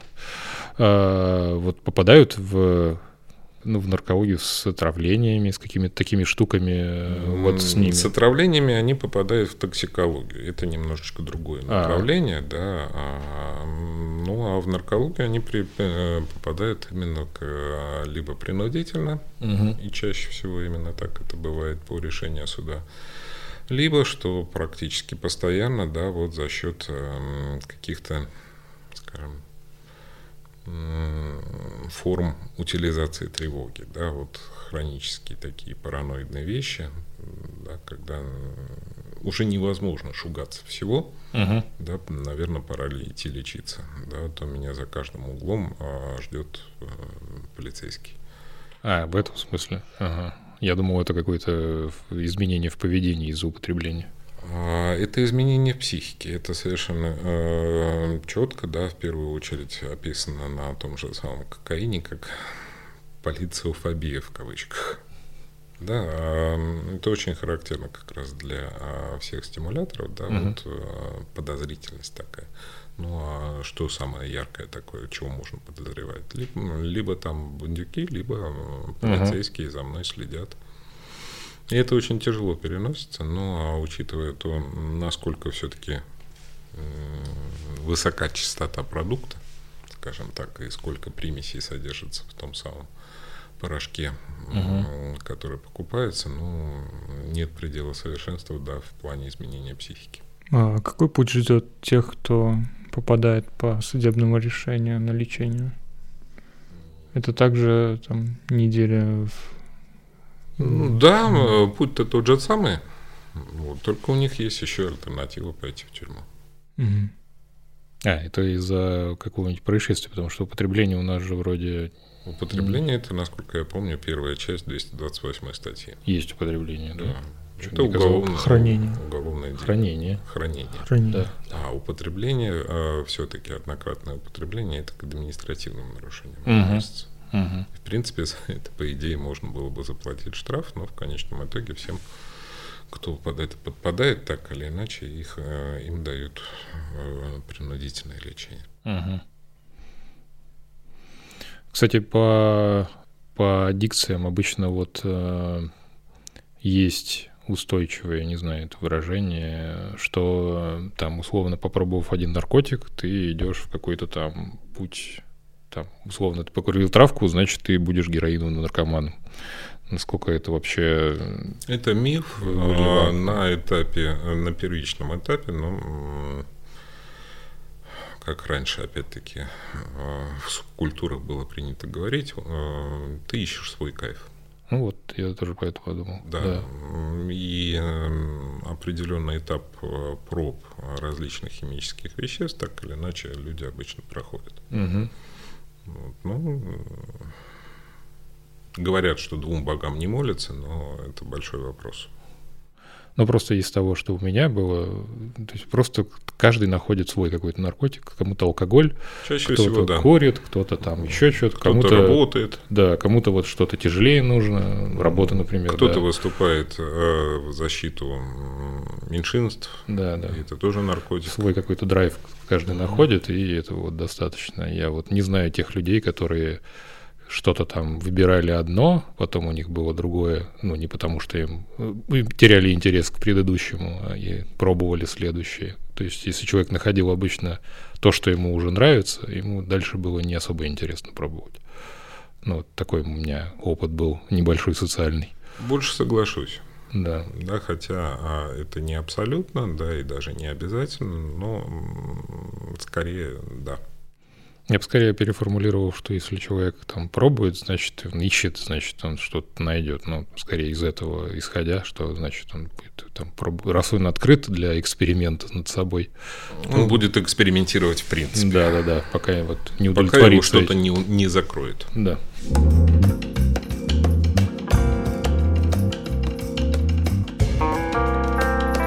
Еще Инга очень хотела услышать про, э, ну, насколько я знаю, ты же работал в, на первой линии. Как бросить работать, хотел услышать Инга. Ну, кстати, это я про нее хотел услышать. А, ну, ну, вот в наркологической линии, там вот пер- первая линия приема людей, там вот как праздники влияют на а, попадание людей в такие... И какие праздники более продуктивные в этом смысле? Слеза потекла Более продуктивные, разумеется, это новогодние праздники. Это страда. Да, и новогодние праздники наркологическая больница обычно празднует где-то до начала февраля. Февраля даже. Да, разумеется. Ага. Вот. Нет, есть, конечно, особо стойкие, которые пьют обычно до Хануки, а это уже осенью. Вот. Но дальше, а, как правило, все-таки это не продолжается. Вот. А Дальше а, 23 февраля не пользуется большой популярностью, но Мгм. вот 8 марта, да, и корпоративы, а они действительно растягиваются где-то недели на две. М, Майские праздники. Майские праздники мы можем праздновать до Дня Конституции. Дальше на- начинается, собственно говоря, а, такая сухая пора, более-менее до осени. Ну, а сам Бог велел отметить День знаний. Недолго, но отметить. Ну, а дальше уже мы плавно подходим к а, времени корпоративов. Да, и Новогоднему.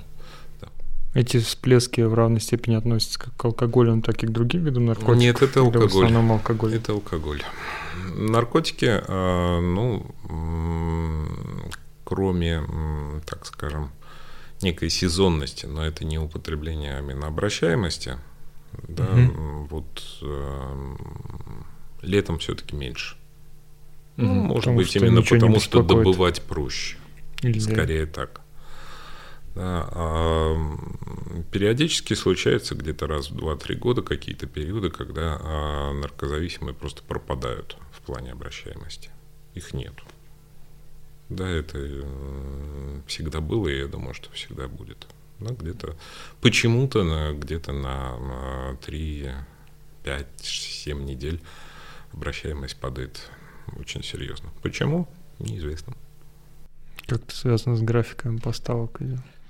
Я думаю, что да. Вот. Ну, нынешних цифр, опять-таки, не знаю, не отслеживаю, но где-то в, э, в районе 2000 года мы считали, что, по сути дела, на такой город, как Петербург, нужно э, в целом на сутки порядка 150 килограмм э, героина, только на учетных зависимых. 150 килограмм – это, извините, три мешка. Да. Поэтому, когда рассказывают о том, что взяли, э, была задержана крупная партия 200 грамм героина, мне становится смешно. Да, при таких объемах в день это, конечно, не солидная цифра, 200 грамм.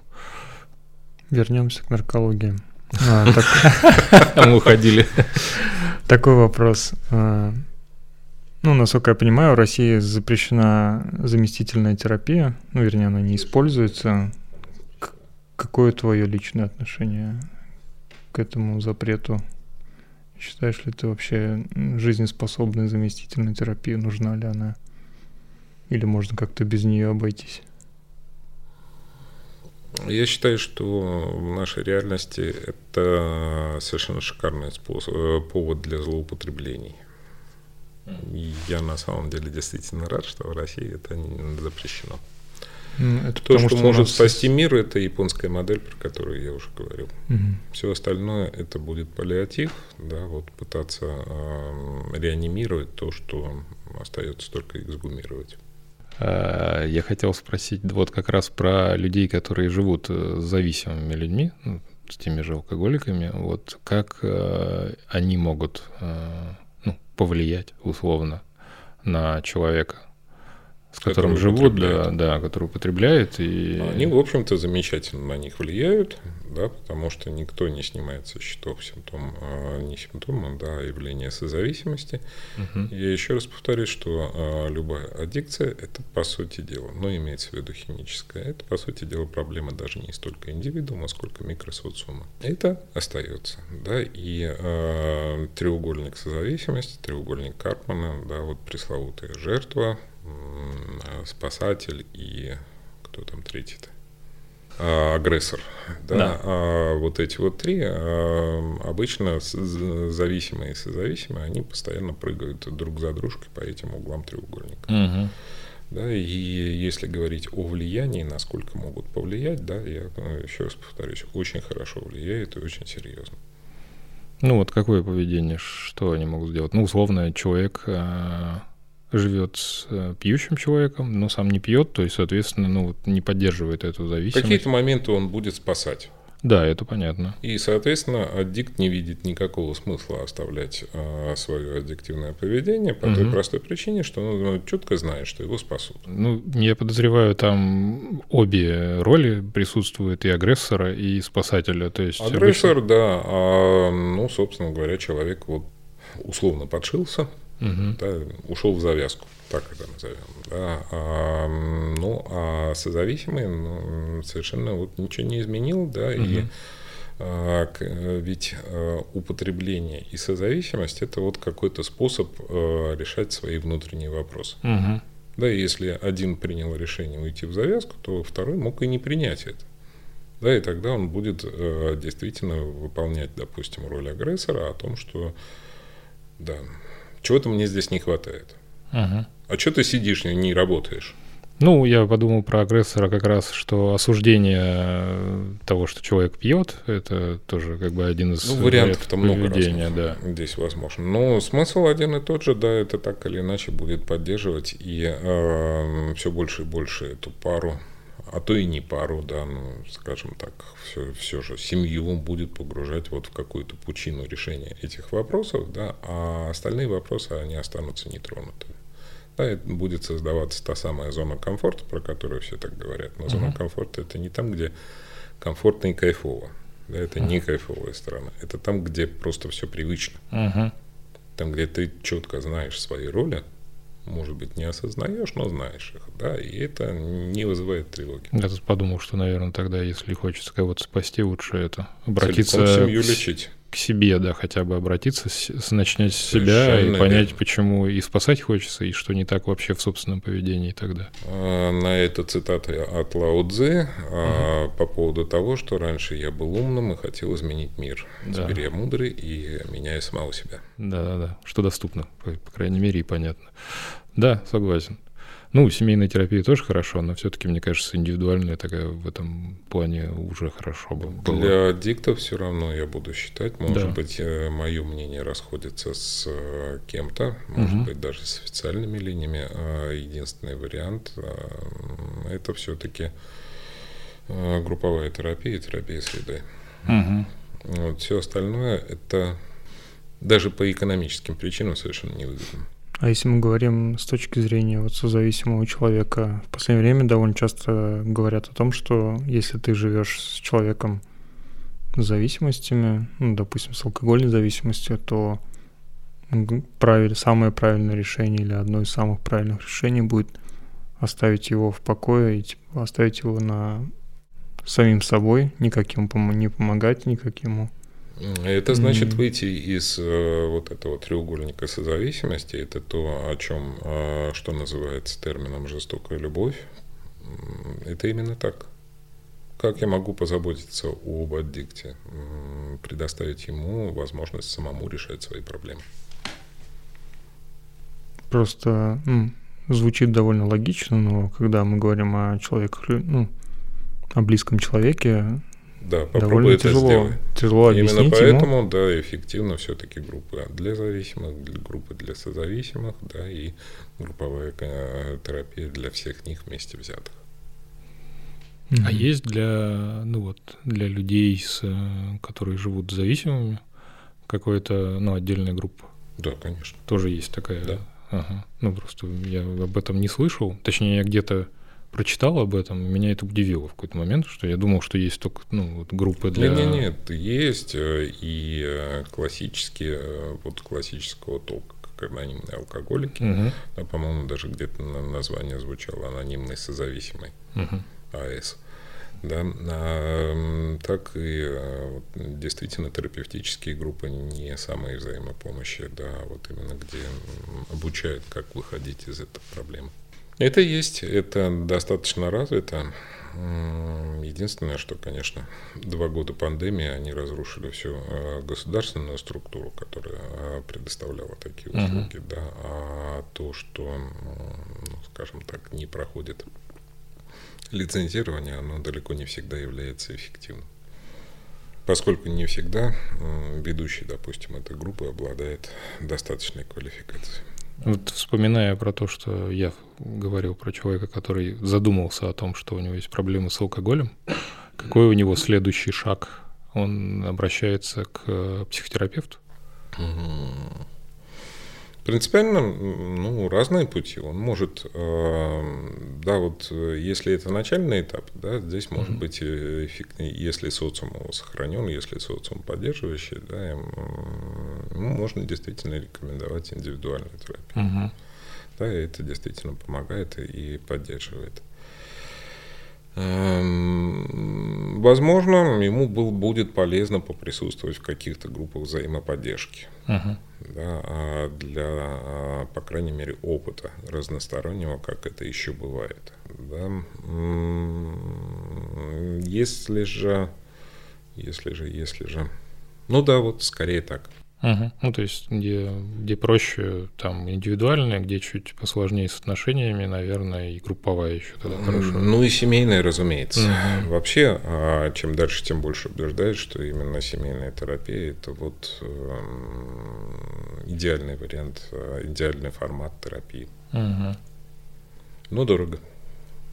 Ну, еще сложно у нас скорее в обществе, по моему опыту, не очень принята терапия, э, психотерапия не очень принимается, наверное, так сказать. Сейчас скорее вырастает поколение, для которых это уже нормально, и да, для которых это здоровье психологическое тоже так же важно, как ну, ментальное, так же, как и физическое. А вот чуть-чуть старше люди, если в психотерапию один готов пойти, это уже хорошо, а семейное это уже какой-то, ну, нонсенс, наверное, больше. Ну, то есть я с таким сталкиваюсь, что не принимают психотерапию вообще ни в каком виде. Ну, разумеется, да. Корень всему, как всегда, тревога. Что-то новое и непонятное, да? Э, что-то новое, непонятное. Э, вообще все то, что имеет приставку пси, э, несет в себе какой-то ярлык и негативность. Угу. Да, ну, все-таки, опять-таки, эволюция эволюции, но кроме всего прочего есть и естественный отбор, в смысле искусственный отбор, да, кто давал плодовитое потомство, те, кто боялись выступить каким-то образом угу. против чего бы то ни было. Да, ну и, собственно говоря, это вот закрепляется, наверное, тоже и на генетическом уровне. Угу. А, соответственно, выступить это в том числе и попробовать решать свои проблемы.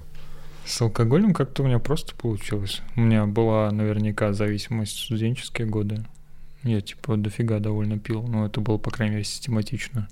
Угу. И какое-то время ну, после же, университета. А, систематического потребления не подразумевает под собой зависимость. Я понимаю, да, но да, не, не все то зависимость, что систематическое потребление. Условно, я где-то после универа, я не представлял себе пятницы, на которой я оставался бы трезвым, типа, вот в таком уровне. А, а потом все как-то просто поменялся социум, поменялся круг общения, поменялись друзья, и даже уже не знаю, что первоначально было причиной курицы или яйцо, но типа я стал меньше пить и практически перестал. Ну, Особенно мне... с появлением автомобиля. С появлением. Хорошее ограничение, да. На самом деле, да. Я очень часто замечал, что человека может э, не сдерживать семья, дети, деньги, работа, но машина. Да, вот на первом месте из сдерживающих факторов. Это интересно, как это работает. А потом уже ко мне пришло сознание, что мне не нравится. А, это дурацкое состояние с утра, даже не столько физическое, сколько психологическое. Вот это вот ощущение стыда непонятного, типа ты даже не знаешь его причины, ты пытаешься их придумать, но вот это ощущение стыда остается. А и второе, и мне не нравится состояние опьянения, типа, когда ты в каком-то измененном состоянии ума, вот это вот ощущение перестало нравиться. Может, оно не нравилось никогда, типа, просто я начал его ощущать, и это не очень прикольно. Это, знаешь, проблема осознанности, когда ты начинаешь еще замечать, что с тобой происходит в каких-то состояниях, uh-huh, uh-huh.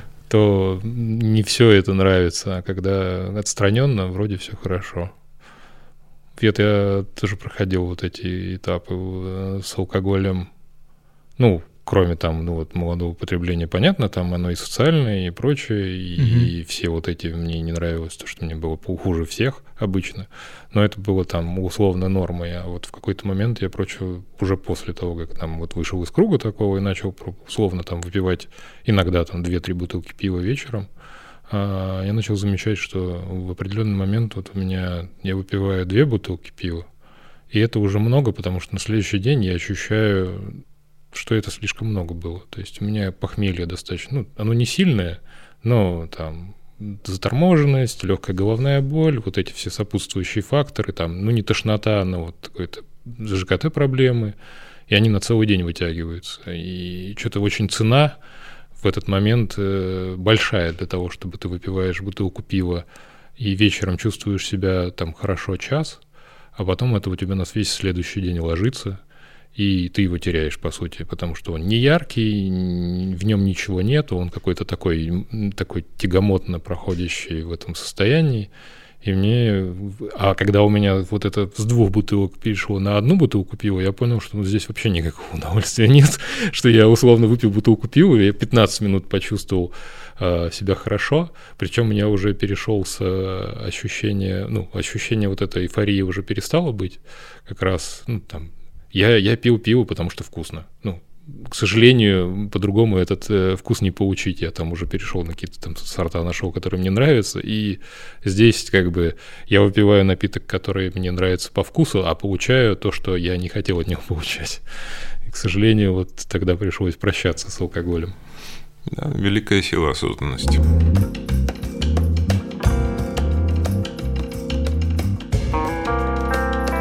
Мне тут э, как раз хорошо провел эксперимент один мой друг, там как раз я после этого перестал крепкие напитки пить. А я не пил много крепкие, а он такой приехал и сказал, давай нажремся. Ну, мы так и сделали. И я очень хорошо вспомнил, как мне очень плохо после крепкого алкоголя, ну, большого объема ладно, алкоголя. 8 часов жизни просто вычеркнуты были. Совсем плохо не было так давно. Ну, ты же осознанно это сделал. Да, да, я после этого очень понял, что все, я, я вот попробовал, это последняя проба, это последний эксперимент над моим организмом вот в таком стиле с алкоголем. Ну-ну. Не, пока все хорошо, уже много лет. Ну, отлично. Вот. Принимаю. А, на чем бы завершить-то? Желаю здравствовать. Да.